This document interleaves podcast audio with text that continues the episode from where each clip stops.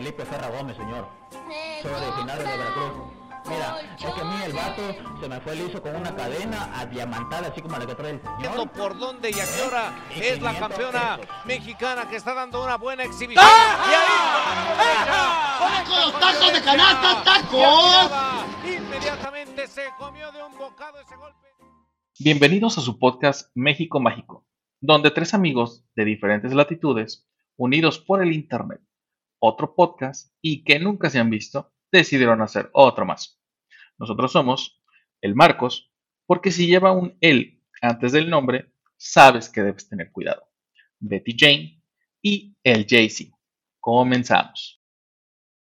Cuando naces y vas creciendo, escuchas que tus padres, claro, si es que uno no huyó o ella no te abandonó como normalmente pasa, te dicen que seas un niño o una niña feliz y creces escuchando estas palabras a lo largo de toda tu vida.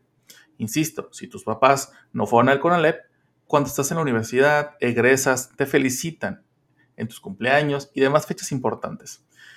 La gente a tu alrededor te pide ser feliz o que seas muy feliz. Pero, ¿qué es la felicidad exactamente? Por eso hoy en México Mágico trataremos de entender qué es la felicidad. Comenzamos. ¿Cómo están bandita que nos escuchan y que anhela vernos en YouTube y que espero pronto se les haga perros? Pero antes que nada, démosle una bienvenida a nuestro tío más tío, al hombre que se chutó las pelis de Semana Santa, fue a misa y rezó copiosas cantidades de rosarios para la salvación de este podcast, el tío Marcos. ¿Cómo estás, tío Marcos? ¿Cómo te trató Todavía, todavía me faltan como 5 horas de Ben Hur, pero ya es poco comparado con, No mames, güey. comparado con lo que llevo, sí. Ahorita que dices eso, güey, ¿cuánto dura Ben Hur, güey? ¿Como nueve horas, no? No, No, no. me acuerdo, sí. Pero sí no, está- han de ser como 4, ¿no? Pero eh, con comerciales del Canal 5, por eso se siente como interminable. No mames, güey. No me, no me había fijado que. O más bien, no había caído en cuenta que. que creo que lo, lo- lo- lo pasan los sábados de gloria de cada pinche año. Este. Para las personas que no se escuchan en otros países, el sábado de gloria es el día en que Jesús resucitó. Y por, por el tema de la Semana Santa. Y entonces en México pasan una serie de películas eh, con temática religiosa y entre ellas están los Diez Mandamientos y Ben Hur, que básicamente se llevan todo el pinche sábado. Entre Pasando. esas dos, ¿va? Sí, güey, entre esas dos es más que suficiente. Yo recuerdo que mi abuela, este, íbamos a su casa en esas fechas, no mames, llegaron de putados esos recuerdos, este, y estaban viendo esas películas, entonces era de, puta, o sea, me voy a mi casa a que mis papás me pongan a hacer algo o me quedo aquí a comer rico, pero a chutarme esto. Y esto, pues unas cosas por otras, ¿no? Y pues nos quedábamos ahí viendo esas cosas del mal. Y, y sí, o sea, es que, es que aquí no viene la, la delatación, pero estamos hablando de hace como 30 años. De, de- de hace como 30 años y hace como 20 todavía seguía pasando exactamente lo mismo, pero Seguramente sí, güey. el sábado y domingo eran esas dos que mencionaste y creo que como haz de cuenta como miércoles, jueves y viernes anteriores, en las noches pasaban La Pasión de Cristo, que había una versión mucho más vieja que la de... Ah, Mel la Gibson. de Mel Gibson, sí. Sí, y era- era, eh, i- igual eran como seis horas o unas cuatro al menos y lo dividían como en tres pedacitos. Este, una, una versión no brutal, sino más bien como medio tratando de ser histórica. ándale. No, güey, es que sí estaban. Ahorita que lo dices, es verdad, güey. Dividían. Creo que fue una miniserie lo que se hizo. Eh, Ajá, es, es lo que no sé, porque lo pasaban varios días, sí, eh, o entre miniserie o una película recortada, no sé. No tengo la menor- Solamente sé que lo pasaban así como dices. Jueves, viernes. No sé si desde el miércoles, pero jueves y viernes santo, sí. Eh, quizá sábado en la mañana y después te chutabas eh, los diez mandamientos, Benur, no sé qué más pasaban, realmente no me no recuerdo y tampoco es más, te puedo asegurar que hasta la fecha lo deben de seguir pasando porque todavía hay personas que, que lo ven, ¿no? Que, o que no tienen, que no son privilegiados como tú, güey, y no tienen plataformas. Eh, es, aquí hay que ver este ¿Qué quiere decir privilegio? Yo, yo más que privilegio quiere decir que abrir los ojos, pero ese es, ese es otro tema. Ese es un para otro episodio. Ese es un privilegio, güey. Abrir Ah, los bueno, ojos es ser. privilegio. Puede ser. O sea, yo, ya para entrar al tema, ¿no? Pero va, nada va. más voy a dar como. Pero. O sea, te la pasas todo el año siendo un maldito. Ajá, un hijo Quieres de perra. corregir todo, ajá, quieres corregir todo en Semana Santa. Es más, la misma existencia de el carnaval se me hace Ajá. una contrariedad. O sea, vamos a pecar para después purificarnos. No manchen. O sea, eh, como, co- porque todo el mundo sabe que la- las religiones y en particular esta de la que estamos hablando eh, es muy congruente, ¿no? No tiene incongruencias, no, no, no tiene doble moral. eh, bueno, ya vamos a entrar a, a este tema porque si no vamos a hablar dos horas de, de otra cosa que es- también está para burlarse y, y quejarse, pero hagamos ese episodio en particular cuando llegue su momento. Eh, Me parece chingón. Bueno, este, como ya lo comenté en la intro, hoy vamos a tratar de. O sea, porque no lo podemos definir, es muy complejo, pero vamos a tratar de entender la felicidad. ¿Qué es? ¿Con qué se come? ¿Cómo se obtiene? ¿Cómo mantenerla? ¿Dura para siempre? ¿O dura lo que dura un capítulo de México Mágico? Pero primero, pero primero, según lo que dice la lengua o su traducción o su definición como tal, es lo siguiente. Encontré las tres, eh, no, no las tres, encontré tres definiciones que se, se me hacen sumamente acertadas. La primera dice, estado de ánimo de la persona que se siente plenamente satisfecha por gozar de lo que desea o por disfrutar de algo bueno. Completa y absolutamente eh, personal, ¿sabes? Cosa, la segunda es cosa, circunstancia o suceso que produce ese estado, el estado de felicidad. Y por último, creo que creo que es como que la más, la que engloba todo. La felicidad es una emoción que se produce en un ser consciente cuando llega a un momento de conformación, bienestar o ha conseguido ciertos objetivos que le realizan como individuo, aunque cada persona puede tener su propio significado sobre qué significa la felicidad para esa persona. Esos tres significados son los que, a mi parecer, son los más interesantes, son los que determinan subjetivamente la definición y la percepción de cada persona. Creo que el tercero es como que el más acer- acertado. No sé tú si tengas algo que comentar al respecto. Sí, sí, justo, este, me gusta que hayas puesto más de una definición. Creo que yo tengo un problema con las defini- definiciones porque me ha tocado, a mí me encanta discutir, ¿no? No por nada me apellido Contreras. Y me he dado cuenta que hay, hay- vamos a ponerlo así, ya lo hemos mencionado antes, hay, hay cosas que son hechos y hay cosas que son percepciones, ¿no? Sí. Y a, y a mí me gusta partir de una definición porque eh, la idea de que exista una definición es tratar de aterrizar lo más objetivamente posible algo o, o darle una explicación lo más eh, objetivamente posible, ¿no? Claro. Entonces, si partimos, de- bueno, y mi mente cuadrada eh, me obliga a que antes de empezar cualquier discusión acalorada o, o entretenida o amistosa, a mí me gusta partir de una definición porque eso es hecho Ajá. y me parece un error pa- a partir de un sentimiento, de una opinión, porque normalmente dos personas van a tener opiniones diferentes. Entonces, si pones como base algo neutral, creo que puedes construir mucho de ahí y te sirve para como para aterrizarte cuando te estás yendo, ¿no? O sea, ahorita te voy a decir, no, es que a mí no me gusta la vainilla porque sabe horrible, porque porque la sacan de unas glándulas de los castores y no es este real y así de yo solo te pregunté si te gustaba el pastel, ¿no? O sea, de- aguántale, bájale tantito tu proyección, carnal. Entonces creo que eso puede ser un poquito evitado con una definición y bueno, estas me parecieron muy claras, cada quien podrá tener la suya. Este, pero nos sirve como base, entonces perfecto. Y no, no, o sea, no puedo complementar la- las definiciones porque me gustaron, ¿no? Eh, hace referencia a eh, si, si, si, escuchan nuestro hace dos episodios, este, a la buena vibra, a la buena onda, a, la, a, este, a este sentimiento de felicidad, todo, está conectado. Lo escuchamos, lo escuchamos en donde, o lo vimos en donde, que todo, todo, todo está conectado, el universo, el planeta. Obviamente es una mamada, pero bueno, cada quien, si eso le genera felicidad a alguien, pues qué chingón. Y si no, pues también, X. Pero hay algo que tú decías y que es realmente acertado, es el hecho de que para poder ejercer una...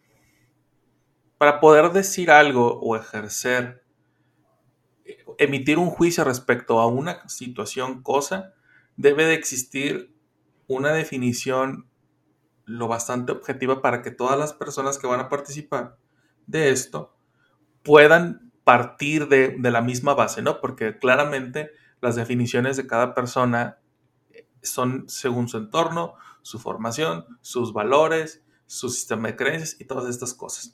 Entonces, si todos partimos de donde mismo, podemos incluso en algún punto de la conversación, pues llegar a, a decir, ok, ¿sabes qué? En este punto muy particular estoy de acuerdo con lo que tú dices, pero aquí no, y ya tienes como que puntos en común.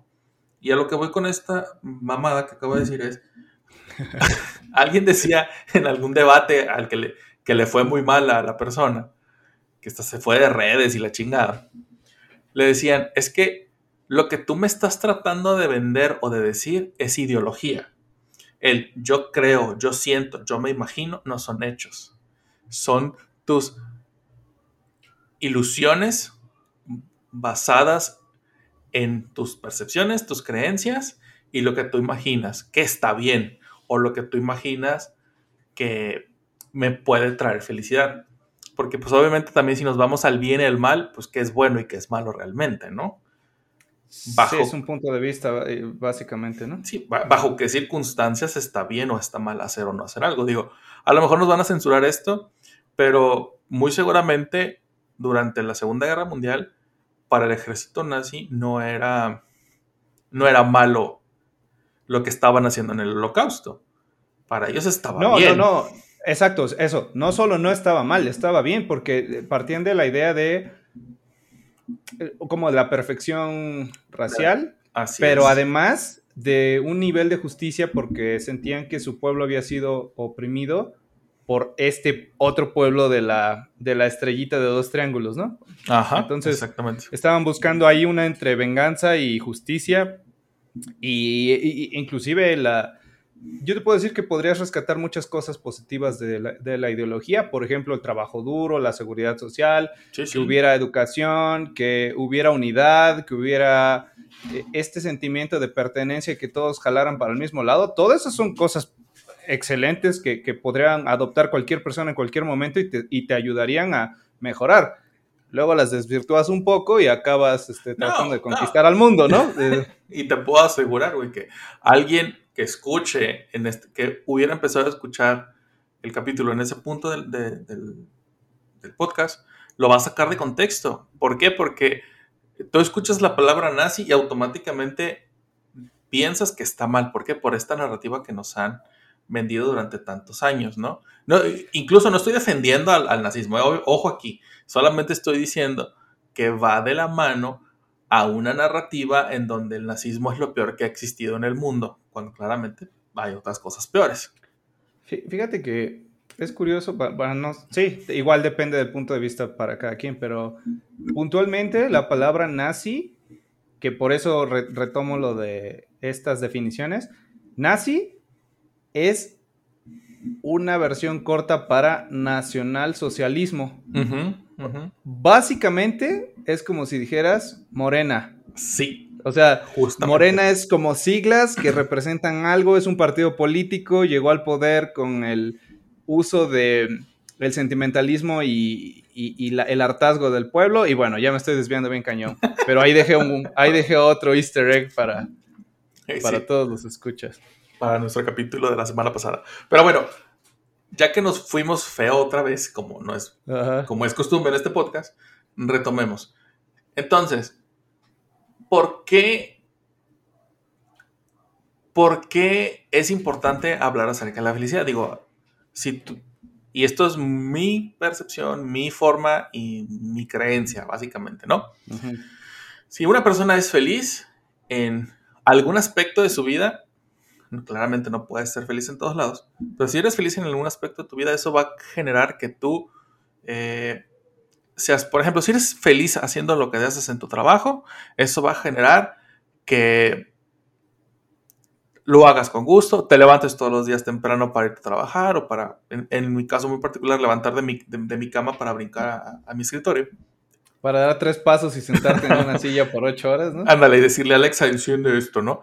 Pero el, tema es que eso me genera como estas solas o estas pequeñas solitas de, felicidad extra que me ayudan a, a otras muchas tantas cosas en mi vida cotidiana.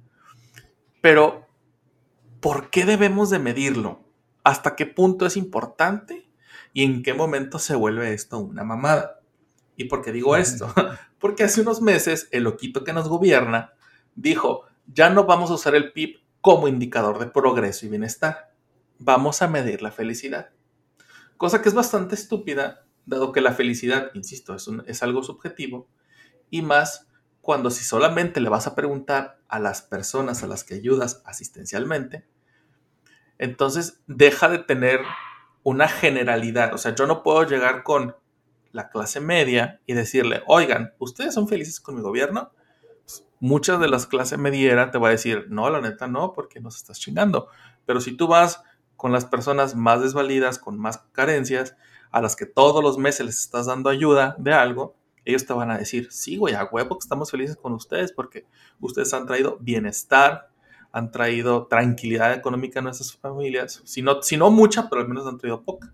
Entonces. Bueno, Pavlov estaría orgulloso de, este ejercicio donde te doy un premio y luego este, lo refuerzo y te, y te te hago en este caso destacar la emoción que estás sintiendo causada por el, motivador. Y aquí, o sea, perdón, y lo estoy haciendo intencionalmente, me parece algo muy parecido a lo que hacía Pavlov con la campana. Igual, otro huevo de Pascua. Este, pues, sigamos avanzando. Mira, fíjate, eh, para, dar un caso súper puntual de por qué está mal hacerlo, eh, la semana pasada, el, mar, el domingo, el, sí, el domingo en la mañana, después de la revocación, eh, un, vehículo, un camión, se tuvo un accidente, murieron dos mujeres, a quienes habían obligado y forzado a ir a votar en la revocación. Este, y dijeron, ah, nosotros vamos a hacer cargo de todo. Creo que dieron comida y... Pon tú que a lo mejor lo que, lo que dieron o, o de lo que se encargaron fue de pagar el velorio, pon tú, ¿no? Porque dieron comida como 15 pollos y, y maseca y, y harinas y cosas así, ¿no? Cosas para consumo. Entonces, pero la gente, y hay una parte en la entrevista donde está el viudo de una de ellas, y dice, es que, es que nos obligaron a ir porque si no nos iban a quitar los apoyos. Entonces dices tú, güey, entonces ¿en qué, ¿de qué chingados te sirve medir la felicidad si es una felicidad coaccionada? ¿No? Entonces, pero bueno, ese será tema para otro capítulo. A lo que voy, la idea del viejito loco no, no se le ocurrió a él. No solamente dijo, ah, este, como, soy el mejor presidente del mundo, voy a medir la felicidad de mis, de mis gobernados. No, realmente otros países de primer y no tan primer mundo sí miden el bienestar. Este bienestar subjetivo, de hecho sí se llama, ¿eh? el, índice que miden es bienestar subjetivo o felicidad. Entre ellos destaca, ajá, dale. Jugando al abogado del diablo, Venga. No me parece tan descabellado la idea de pensar que si tu. Si el, público o el pueblo o, la masa de personas a la que estás prestando el servicio de dirigirlos, porque así es como debería verse a un presidente, ajá, exacto, e, e, entre, entre más felicidad tuvieran, podría significar el efecto secundario de las acciones que estás, que estás ejerciendo para que se... O sea, eh, para que entiendo, entiendo tu punto. Bienestar, ¿no? Y si causa bienestar, el efecto secundario debería ser la felicidad. Pero en este caso, me parece que está tratando de desviar la atención por completo, porque ya existen los indicadores y, no, se, no los inventamos hoy nosotros y, se ocuparon recientemente. O sea, por años y, por años y en el mundo existen estudios donde se miden ciertas cosas en particular, regresando a lo de la definición. La idea es que sean ideas neutrales que se puedan medir y que, y que podamos usarlas como parámetro para tomar decisiones. Claro. El problema es que la felicidad no es una de ellas, porque como bien dijiste, la felicidad es subjetiva. Los números que sí se miden, aparte del PIB, que eh, eh, también entiendo el punto de vista de AMLO diciendo que el PIB no refleja cómo se distribuyó el dinero, solo refleja la cantidad de dinero arbitrariamente dividida entre las personas que existen. Pero no, no es que se haya repartido así, en eso estoy de acuerdo. Pero hay un montón de indicadores más, como niveles de estudio, eh, eh, como que la facilidad que tienes para, encontrar eh, alimentación, escuela, hospital, este, si, el dinero que tienes, eh, o sea, cuánta entrada tienes contra cuánto debes, por ejemplo, en crédito, un montón de cosas. Claro. Ahora, si en teoría, si tú tuvieras seguro social, una casa propia, un trabajo que el salario mínimo te alcance para cubrir tus necesidades como familia, o sea, eh, de verdad a un papá, una mamá y dos hijos, que te permita comida, vestimenta, escuela, casa y de vez en cuando diversiones, yo creo que eso sí se vería reflejado en tu felicidad. Claro. Yo lo creo. Ahora, lo que esta persona dijo fue a todarle con el dedo, porque no, no lo conectó, o sea, nada más dijo, no vamos a medir el dinero que existe en el país, sino vamos a medir la felicidad. Y ya. Y lo vamos a medir en esta nueva, se me ocurre, propongo, es que yo sé que AMLO nos escucha, lo podemos medir en ositos cariñositos de felicidad del 1 al 5 y ya desde ahí vemos, ¿tú, qué tan osito cariñositoso te sientes del 1 al 5 y ya que nos vayan diciendo y ya la hicimos, ya dejamos de, de medir hospitales, escuela, seguridad y todo lo demás. Perdón por este enorme paréntesis. No, no, no, pero eh, tienes razón. O sea, al final del día lo que hizo el, presidente fue decir, ya no vamos a medir el PIB, vamos a medir la felicidad y se chingó. O sea, no dio, no dijo cómo, cómo y qué tipo de felicidad se iba, se iba a medir, simplemente dijo. Y por eso, por eso voy a esto. Por ejemplo, hay países, por ejemplo, el, que, el primer país en el mundo que lo empezó a hacer fue el reino de Bután. Creo que ya ni existe esa madre. En, los, años 70 empezó a medir qué tan feliz era la gente gobernada por el rey. Claramente, pues bajo un régimen autoritario, pues obviamente la gente tiene que ser feliz de a huevo. tú, no le vas a tú no vas a ir a Corea del Norte a preguntarle a la gente gobernada por Kim Jong-un si es feliz. Porque esos güeyes. O sea, puedes, puedes y te van a contestar que sí, que mucho. Y, luego van a voltear como, eh, como, buscando de lo hice bien, contesté bien, todo bien. ok.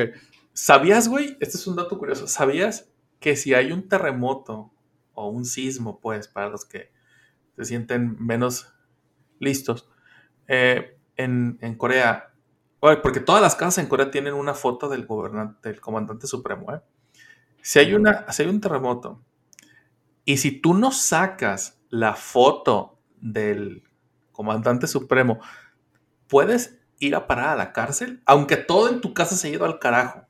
Si tú no sacas la foto de Kim Jong-un, te meten al bote porque no estás salvaguardando a tu gobernante. Así, cabrón. Así de cabrón. Así de, de felices son esos güeyes. Ah, sí, sí, sí. Se ve. Bueno, entonces, retomando. Países de primer mundo como Reino Unido, Francia y Australia han medido bajo este esquema de bienestar subjetivo qué tan felices son sus gobernados. Dicen, ok, como, como bien dijiste hace rato, estoy generando las formas, estructuras y capacidades para que las personas puedan tener un buen trabajo, tengan salud digna, tengan educación de primer nivel. Entonces, si las personas están felices con estos parámetros que estoy marcando, puedo medir qué tan felices son con respecto a esos parámetros. No a cómo se sienten si hoy desayunaron una torta de Doña Bacteria o unos tacos de cochinada.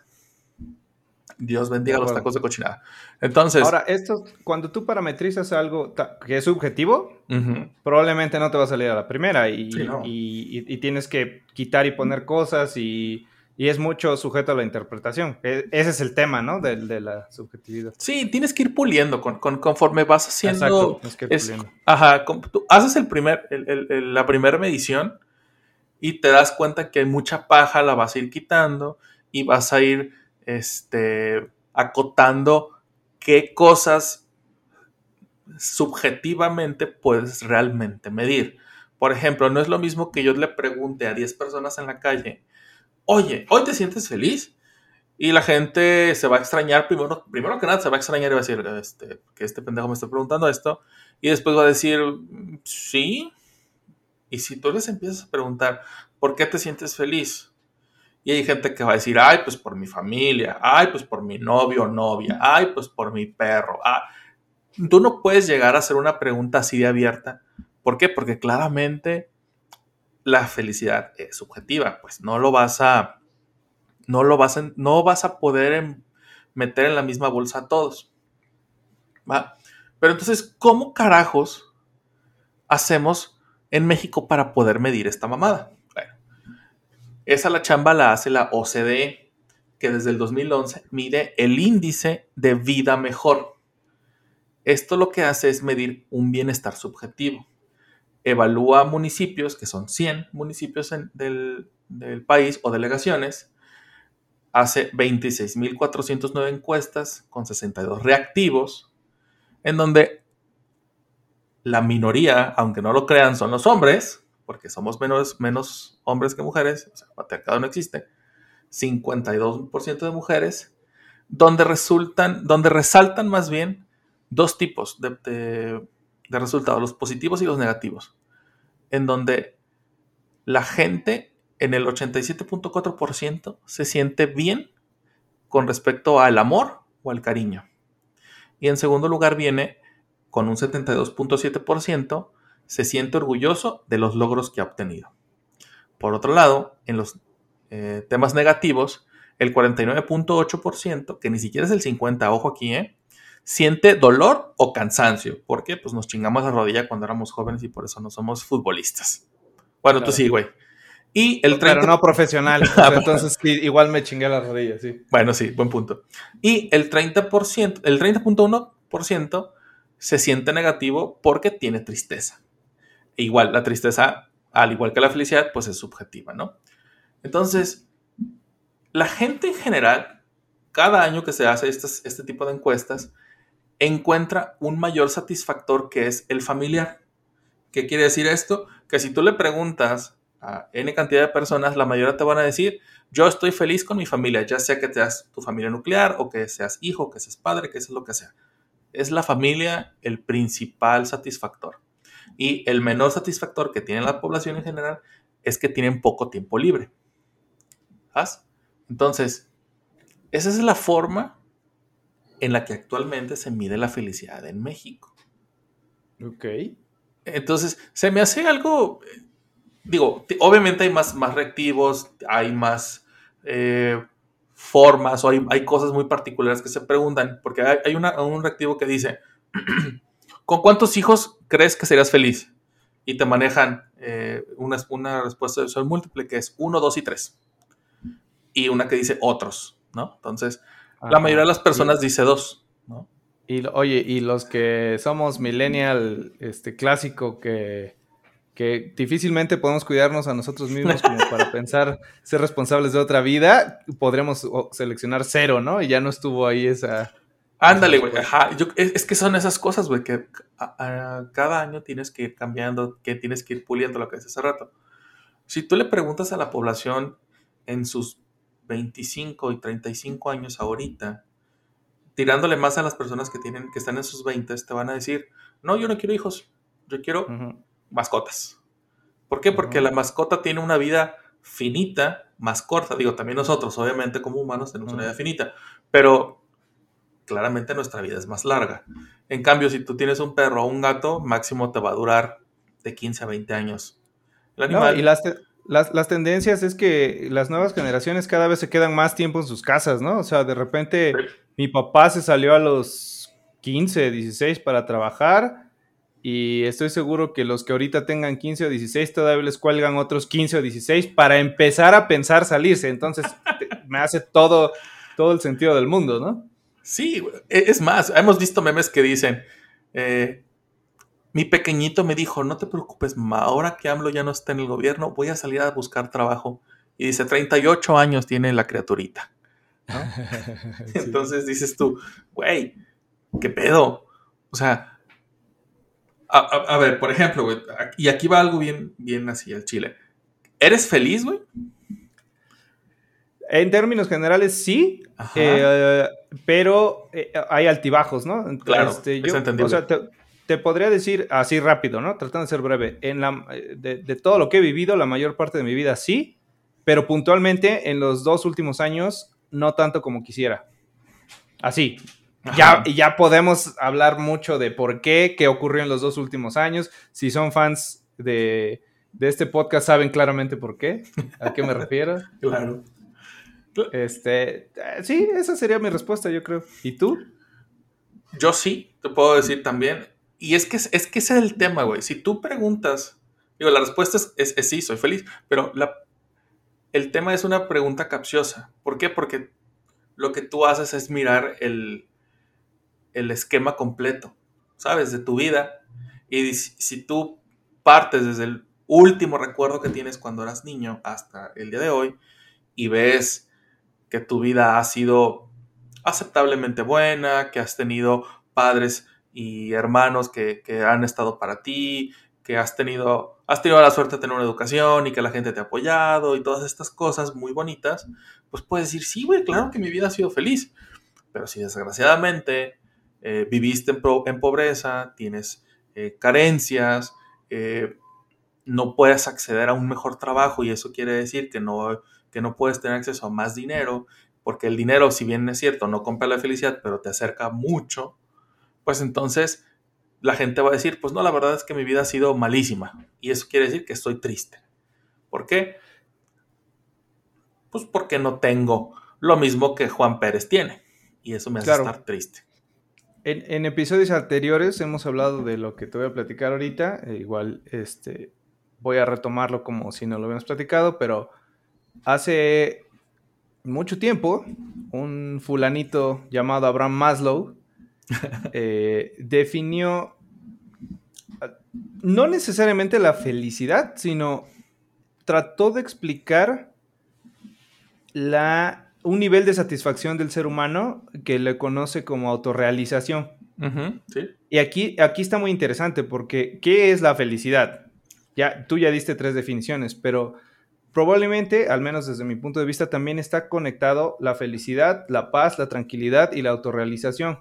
O sea, no puede haber una sin la otra, aunque no sean necesariamente lo mismo. Claro. Entonces, este fulanito, Maslow, hizo un estudio eh, muy interesante y el resultado final es lo que les quiero platicar. Es la idea general es que las personas tienen ciertos niveles de necesidades y conforme las van llenando, entonces van, vamos a decir, escalando de forma eh, personal, de forma mental, de forma espiritual, si quieres, hacia algo que se llama autorrealización. Y al final la autorrealización se supone que nunca la logras porque estás, vives buscando la autorrealización. Entonces, si, si terminas con la autorrealización y ya nunca más va a cambiar, en teoría ya no tendrías como un motivo por el que seguir esforzándote, ¿no? O sea, exacto. La idea es, dedicas tu vida a intentar lograr la autorrealización. Y estos niveles son muy, muy, muy importantes y sí los podemos conectar con todo lo que acabas de explicar ahorita.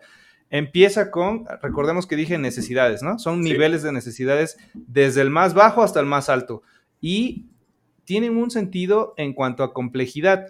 El primer nivel son las necesidades fisiológicas.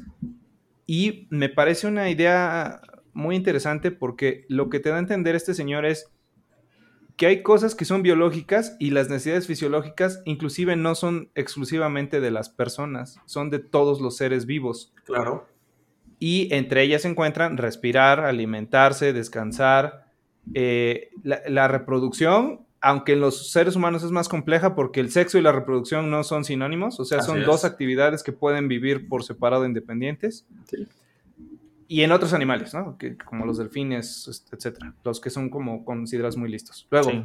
la idea es que tú obligatoriamente primero tienes que cumplir este primer nivel de necesidad. Entonces, re- dijimos, respirar, alimentarse, descansar, eh, reproducción, relaciones sexuales, ¿no? Si tú tienes este nivel completo, implica que tienes comida en tu plato, que tienes Un lugar donde vivir.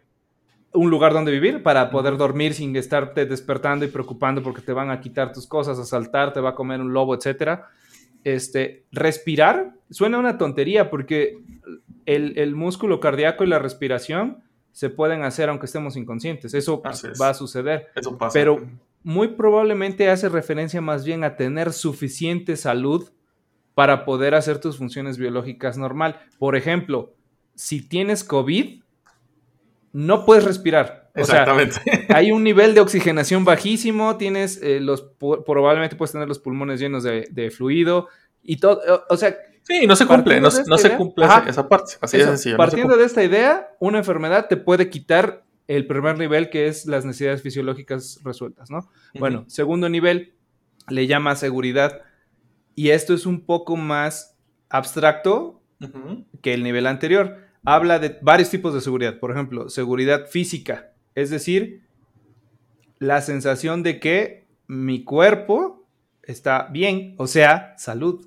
Pero es una idea, es un concepto. Ajá. La, la seguridad de tener un empleo, porque es lo que te va a dar la fuente de tus ingresos para poder cumplir, por ejemplo, tus necesidades fisiológicas, o de seguridad, de salud, de casa, de vivienda, de, de tener una sociedad, porque la familia es una sociedad donde, Claro. donde todos se cuidan.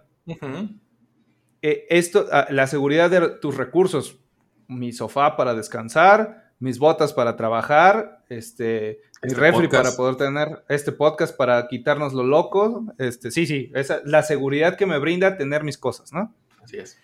Eh, siguiente nivel, sociales. Este está, está bueno porque habla de que el ser humano es un individuo, es un animal que vive en grupo. Entonces, necesitamos tener la sensación de pertenencia, de que, de que pertenezco a una familia, a un trabajo, a un club, a una ciudad, a un estado, a un equipo de fútbol, a- a- al equipo De pastel de fresa. a la- sí, sí, sí.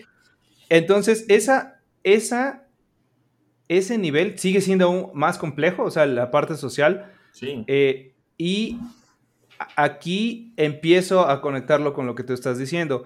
Hablamos de que don Cabecita de Algodón dijo que vamos a medir la felicidad. Hablaste de los estudios que hablan de, de, mm, de sensación de felicidad y de tristeza. Bueno, en teoría, y yo creo que está demostrado, pero esta, esta idea de Maslow dice que si tú tienes tus necesidades fisi- fisiológic- fisiológicas resueltas, tus, necesidades de seguridad y tus, necesidades sociales, te acercas más a lo que conocemos como felicidad. Ahora, sí, en correcto. teoría, estos tres niveles, eh, por decir, serían, o como yo lo veo, lo básico. O sea, no puedes vivir sin estos tres.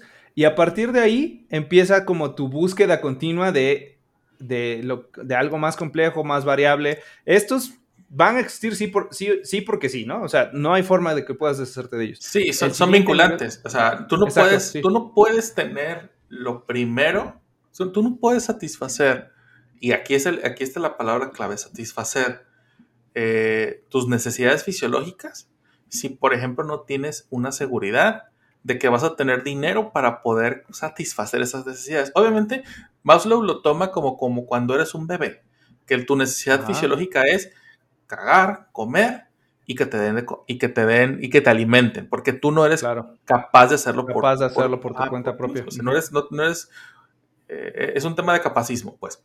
Después, obviamente, con las herramientas que te van a dar para que tengas la seguridad, lo vas a tener. Pero al final del día, lo, lo- lo- lo englobas muy bien. Estas tres, estas tres et- etapas de la pirámide conviven la una con la otra. todo el en todo el punto de tu vida van a convivir. Así ya estés en el cuarto o en el quinto etapa, pero siempre tienen que estar presentes. Hay personas que solamente se quedan en estos tres puntos. ¿Por qué? Porque a lo mejor no, no, les eh, alcanza para más, ¿no? Y no estoy diciendo que no porque no puedan, simplemente las, la situación en la que estas personas viven solamente les alcanza o nos alcanza para eso. Digo, tampoco me voy a, me voy a autoexcluir de algo que, que a lo mejor no entiendo completamente. Sin embargo. Además, no se trata de que siempre estés hasta arriba. O sea, eso, eso tú vas a fluctuar entre estos niveles y muy fácil. Ah, bueno, perdón, el último, el siguiente nivel, la, parte del reconocimiento, que es. Vamos a resumirlo en el éxito. O sea, porque éxito implica que lograste triunfar en lo que te propusiste, pero además que la gente que te rodea lo reconoce. A eso se refiere con la con el éxito o el reconocimiento, ¿no? Eh, inclusive se habla de respeto. Y justo estás diciendo, hay personas que no lo logran, pero ni siquiera es por un tema de capacidad. A lo mejor mi estándar es tan alto que no lo voy a lograr, ¿no? Pero en teoría, si yo ya estoy hasta ahí, hasta este nivel de, la, del reconocimiento, y me da hambre, básicamente bajo hasta, hasta el nivel inferior, porque necesito resolver mis necesidades fisiológicas. tú, tú, puedes ser la persona más exitosa del mundo y no duermas una semana, en teoría, automáticamente no eres feliz, ¿no? Algo, algo no está completándose. Entonces, tratando de conectarlo con, el, con, lo que, con lo que estabas mencionando, me llama mucho la atención algunos números que dijiste. Por ejemplo, 87.4 de estas personas, de la, esta muestra, muestra que supongo que debe ser representativa, se sienten tienen la sensación de afecto, de amor, de cariño. Mm, y me parece un valor altísimo. O sea, 87.4 de, la representatividad de esta población se me hace altísimo. Sí, güey, es mucho. Y, y que 49.8 sientan dolor o cansancio también se me hace muy alto. Y pudiéramos anticipar que no es obligatorio no sentir dolor o no sentir cansancio para sentirte amado. O sea, no, no, sí, sí, entiendo. una no quita la otra, pero no necesariamente quiere decir que seas feliz. O sea, puedo reconocer que mi familia me quiere, me aprecia, me cuida, pero no he dormido en cinco días, estoy muy cansado, estoy enfermo, no puedo lograr la felicidad. Y, y al final, creo que no podemos pensar en absolutos y decir la gente es feliz o no es feliz, ¿no? hay niveles de felicidad, hay condiciones. Es, puede ser feliz por una tontería como me desperté y escuché una canción en el radio que se me pegó todo el día y es mi canción favorita. Claro. Puedes encontrar la felicidad en algo tan simple como eso o hablar de todo lo que estamos platicando y decir, ah, bueno, ya, y, saco mi lista, ¿no? Ya fui al baño, ya desayuné, ya, ¿no? Ya, este, y, empiezo a decir, sí, soy feliz porque acabo de resolver hasta el nivel fulanito de lo que acaba de establecer Maslow, por ejemplo, ¿no? Sí, güey, y, por ejemplo, lo, mencionas ahorita, ¿no? Eh, por ejemplo, hace unos días estaba yo en la pendeja en el trabajo, bien metido, y llega mi hijo, el más pequeño, y me cuenta un chiste.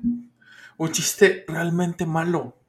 Es malo el chiste, güey, pero de, tan malo que es, es sumamente bueno. Y de, o sea, terminé de contarme, me empecé a reír como idiota entonces le digo, ¿sabes qué? Ya con esto me hiciste el día. Sí, claro. En ese momento se me olvidó todos los temas del trabajo, por un rato si tú quieres, ¿no? Por, unos minutos. Pero en ese punto, si pudiéramos medir o si hubiera traído algo, unos electrodos para poder medir la felicidad o el nivel de serotonina que mi, que mi cerebro generó, si hubiera ido a uno de los picos más altos. ¿Por qué? Porque en ese momento esa cosa generó demasiada serotonina que me hizo feliz. O sea, se te estaba regando la felicidad bien, en ese momento. Bien, cabrón, ¿no? Entonces, ahora, porque de repente pasa mucho o te quieren vender esta idea en, el, cine o en, los videojuegos o en los, en los juegos de mesa. Eh, yo particularmente juego eh, Dungeons and Dragons y hay una, hay una, ¿cómo se llama? Un ítem que te genera felicidad. Te dice, ok, este ítem te va, lo puedes usar una sola vez y te va a dar felicidad este, por n turnos que, se, que es igual a n horas, ¿no? En, el mundo del personaje. Y te das cuenta de que en algún punto todas las historias y todas las, eh, formas de pensamiento quieren lograr la felicidad. Al grado de que, eh, por, ejemplo, la cocaína, recuerdo, recuerdo muy bien eh, una escena del abogado del diablo, cuando Al Pacino le dice a Keanu Reeves, ¿Qué quieres para ser feliz? ¿Quieres tu primer línea de coca? ¿Quieres tener a... ¿Quieres tener, ¿Quieres tener a esas gemelas en las que pensabas en la secundaria? ¿Quieres tener acceso al baño de, niñas de la prepa? ¿Quieres tener... Eh, y, le, y, le, empieza a dar un montonal de ejemplos, ¿no? ¿Quieres conducir ese carro que siempre quisiste traer? ¿Quieres... chingos de cosas, ¿no? que para algunas personas dirán, güey, pues es que eso no es felicidad. No, pero es que la felicidad no es un estado eh, eh, que se mantiene todo el tiempo. Son momentos que suceden en, la vida, como ya, como ya lo, mencionaba al principio. Es el momento en el que tú logras ese nivel de bienestar y listo, va a durar tres segundos, va a durar diez minutos, va a durar lo que tú quieras que dure o lo que tú necesitas que dure. Por ejemplo, muy particularmente en mi caso, a mí me encanta coleccionar pendejadas. Este. Y, y, colecciono, por ejemplo, figuras de Batman y batimóviles, güey. Yo cualquier pinche batimóvil que me encuentro en Hot Wheels, lo compro, güey. Llego, lo, llego a la casa, lo saco de su empaque. Ah, porque yo no soy los güeyes que guardan en, en, ¿cómo se llaman? En empaques, ¿eh? yo sí juego con mis juguetes. Entonces agarro el carrito, lo veo, juego un ratito con él, y voy y lo pongo en su estante. Y ya. Para mí eso es una forma de ser feliz. Y eso me da mucha tranquilidad en muchos niveles. Y ya, güey, yo ya, yo ya, lo, yo ya la hice. Por por ese día, por ese rato, por ese momento de molestia que traigo, yo ya fui, compré esa madre y listo, güey. Sí, de acuerdo. Y algo que mencionaste hace rato, Dijiste, el dinero no compra la felicidad, pero sí algo muy cercano, pues para resolver tus necesidades fisiológicas, de seguridad, sociales y de reconocimiento, el dinero es una herramienta muy, muy, muy importante. O sea, puede rentarme un departamento, comprarme una casa, eh, quitarme una enfermedad, eh, permitirme, por ejemplo, estudiar algo para tener un mejor trabajo, eh, comprar herramientas para desenvolverme mejor en el trabajo, comprarle cosas a mis hijos para que puedan ir a la escuela, un uniforme, eh, una calculadora, un, violín mejor que el, ¿no? Es, eh, porque a eso se dedican, van a estudiar música, este, me permiten ir de vacaciones, comer mejor comida, más saludable, ir al médico, ir al nutriólogo, ir, o sea, es muy cruel, pero es verdad. O sea, el, dinero es una herramienta. No, claro, definitivamente. Y lo dijiste también hace rato. El ser humano es un, es un animal social. Necesita pertenecer. Cuando, una, cuando un ser humano no pertenece a un grupo, esta persona se deprime. Este ser se deprime y lo ves eh, cabizbajo. Claramente no es necesario por ejemplo, tener dinero para pertenecer a un grupo. Sin embargo, si tú tienes la capacidad económica para... Es, resulta más fácil pertenecer a un grupo con las herramientas, en este caso el dinero, que cuando no lo tienes. Y no estoy diciendo que tienes que comprar la amistad, estoy diciendo que tienes que comprar eh, tu entrada a esos círculos. No, no, no, no. Te estoy hablando desde, desde los niños que están en la escuela. Este, porque si tú llegas a jugar fútbol con un grupo de niños a los que no conoces y alguien vuela el balón y los niños no tienen, y si tú por alguna extraña razón traías un balón en tu, en tu mochila, porque más tarde vas a jugar fútbol con tus amigos de la cuadra, pues eso va a hacer que tú entres a ese círculo de la escuela más fácil que si llegas y le dices, hey, yo también quiero jugar fútbol. Ah, sí, güey, pero pues no tenemos balón, ¿con qué jugamos? Entonces, el dinero ayudó para que ese niño tuviera ese balón que a lo mejor lo ahorró de sus domingos o de que de los cambios que se volaba de las veces que iban a las tortillas o qué sé yo, y pudo comprar ese balón, güey, y listo, ¿no? No, no, necesariamente tiene que, que habérselo comprado su papá porque tiene mucho dinero para comprarlo, simplemente es, mi mamá me mandó a la tienda, me quedé con dos, tres pesos y así estuve juntando y no hasta que me compré mi pinche balón. O me lo regalaron en un cumpleaños y se chingó, ¿no? Pero estas, estas formas de, de obtener ciertas ventajas y herramientas, claramente te las facilita el dinero. Definitivamente. Entonces, si tú no, es, va a ser mucho más sencillo para un niño o para un adulto o para una persona entrar a un círculo si tiene las maneras y las formas económicas para poder eh, allanarle el camino. ¿Sabes? No es como de, a ver, culeros, aquí hay 3 millones de pesos para que me acepten en su pinche club de millonarios. No, no, no, no, no, pues no mames, así, no funciona, pues. Obviamente hasta ahí te van a decir, pues, ¿sabes qué? Pues hasta la chingada, tengo más dinero que tú. Pero es, es eso, realmente el dinero sí,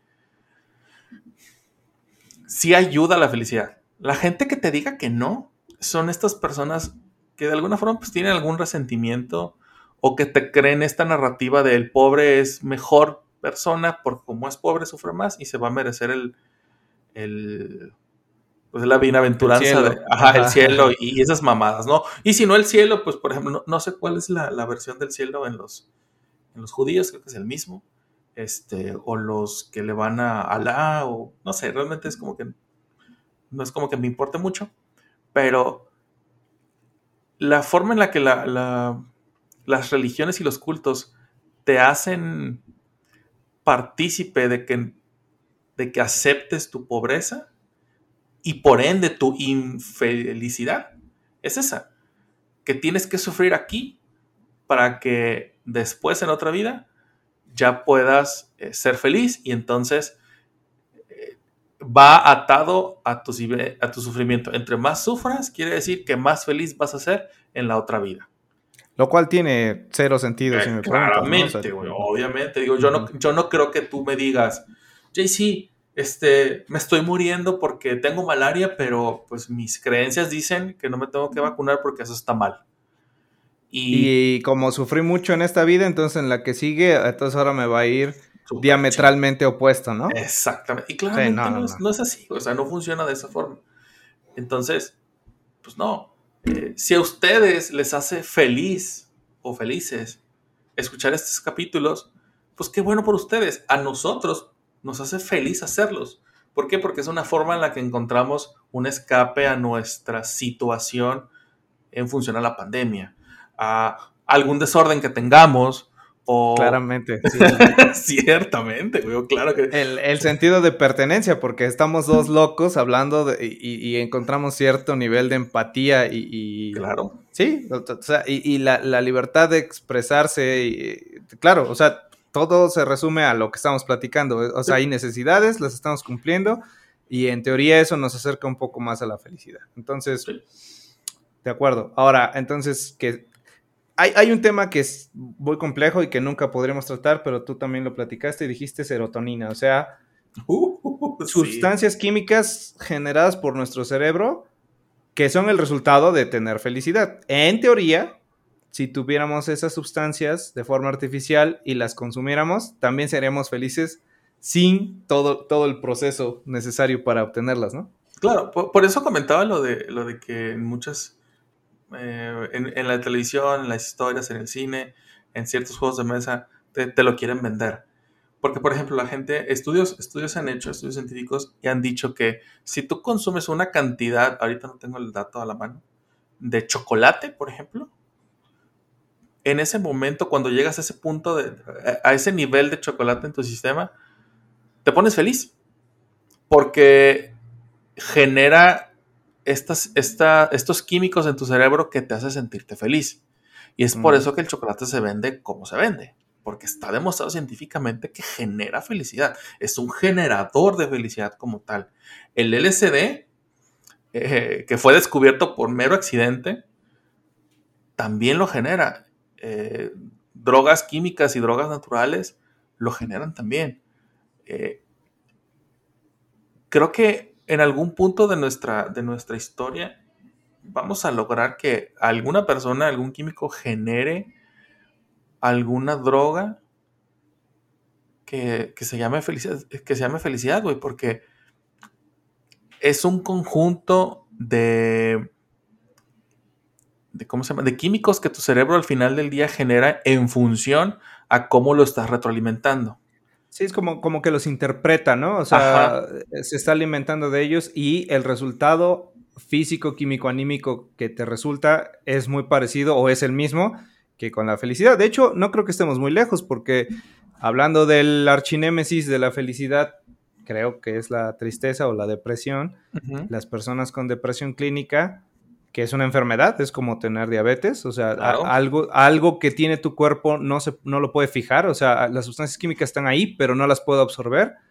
Necesitan un complemento químico o algún medicamento que les ayude. Es una chinga y es un proceso muy complejo, pero pues por ahí algún fusible no está funcionando bien y tenemos que darle el, reemplazo, ¿no? Sí, claro, definitivamente. Al final, eh, insisto, las, los seres humanos necesitan estos, estos, eh, estas liberaciones de felicidad en sus, en sus vidas, en este caso la serotonina, ¿por qué no se genera? No lo sabemos, se está estudiando, se está trabajando en eso, se está tratando de mapear el cerebro, es sumamente complejo y complicado, entonces todavía no tenemos todas las respuestas, en algún punto lo vamos a llegar a tener, pero mientras tanto hay medicamento que sirve para estas personas que tienen eh, depresión.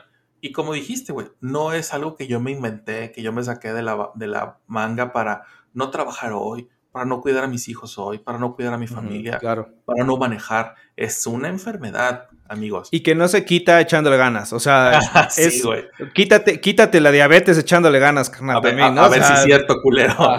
sí, sí, sí. Y el echaleganismo no funciona, amigos. ¿eh? Es una estupidez y más si tienes una enfermedad de, de esta índole. Entonces, si tienen algún amigo conocido, familiar que tenga depresión, no vengan y le digan, pues échale ganas, tú puedes. No, güey, no mames, es una enfermedad y se tiene que tratar de la forma en la que se tiene que tratar. No con estampitas, no con que te pasen un huevo, no con que vayas a Tulum a vibrar alto. No, es una enfermedad y se tiene que tratar como tal. Entonces, igual y esto que acabas de mencionar no te perjudica, pero que no sea la base con la cual pretendes resolverlo, ¿no? Sí, sí, sí, que no sea como que el eje principal para resolver exacto, Exacto, exacto. Sí, exactamente. Es un, es, un, es un auxiliar para que tu problema se trate, pero no lo va a resolver, simplemente. Tal, vez es una forma de hacer las cosas llevaderas, ¿no? O sea, es como si dijeras que le puedo poner azúcar al medicamento que, no me gusta tanto como sabe, ¿no? E, e, es el azuquita a lo mejor, pero pues no te dejes de tomar el medicamento. Creo, creo que eso sería. Sí, muy bien. ¿Algo más que quieras decir, güey? Ya para cerrar este bonito tema feliz. Eh, no, eh, vean la película En Busca de la Felicidad. es muy buena. película.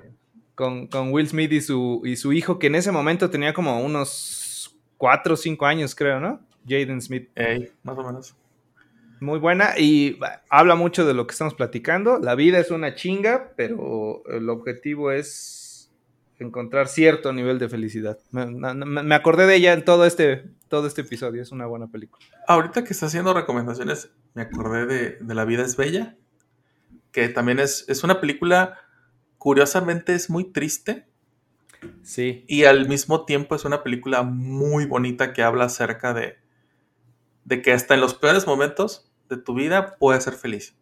Entonces, como que, como que el ángulo en el que, el que miras las cosas, bueno, spoiler alert, eh, el, el, papá tratando de replantearle el mismo escenario que tiene un niño enfrente, pero dándole un pequeño giro de tuerca para que no se vea tan ojete como que está pasando en realidad.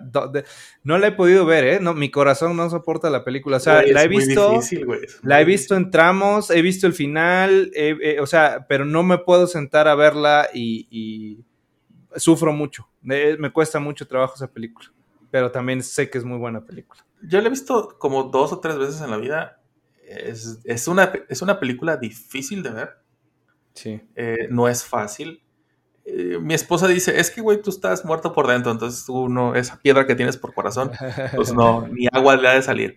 Este, entonces creo yo que también por eso me es fácil repetirla porque yo particularmente no veo dramas. Los dramas los veo cuando viajo. Este... Los dramas los veo en la vida diaria, ¿no? Cuando veo películas quiero, quiero ver, quiero distraerme un poco. Sí, me salgo y veo a mis vecinos. Entonces, ay, Ándale. Cómo sufren. Pero, pero no, o sea, realmente es una, es una película muy compleja. No insisto, no es fácil de ver. Es, es sumamente compleja. Este, y no muchas personas tienen el estómago para aguantarla. Y no porque sea grotesca, sino es es que es real, o sea, es cruda, sucede durante una guerra, este, eh, la vida es injusta, la vida es cruel, la, naturaleza es cruel, o sea, y, así lo pintan, y, es un esfuerzo muy grande de un papá tratando de hacerle menos cruel la vida a su, a su pequeño.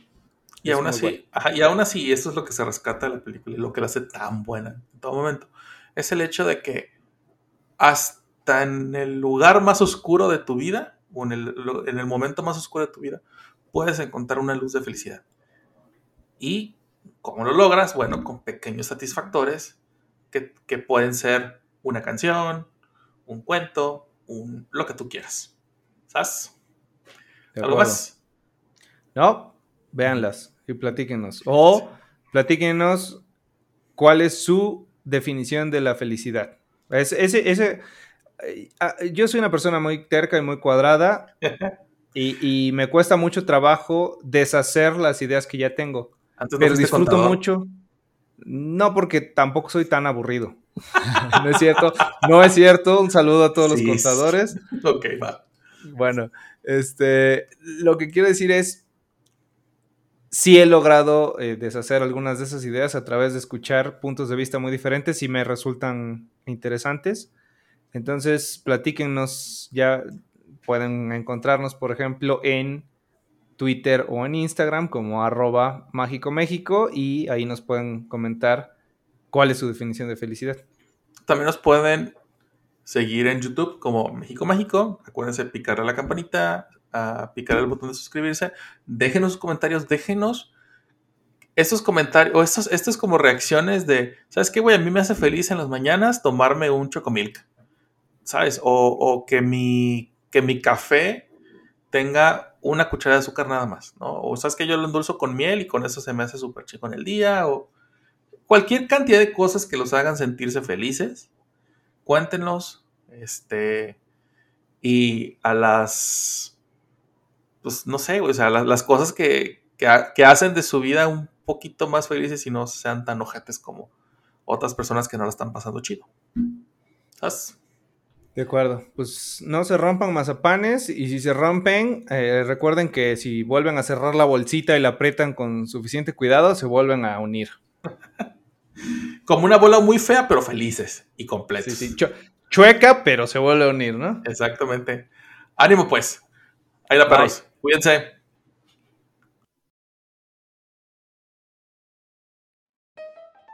Esto fue México Mágico.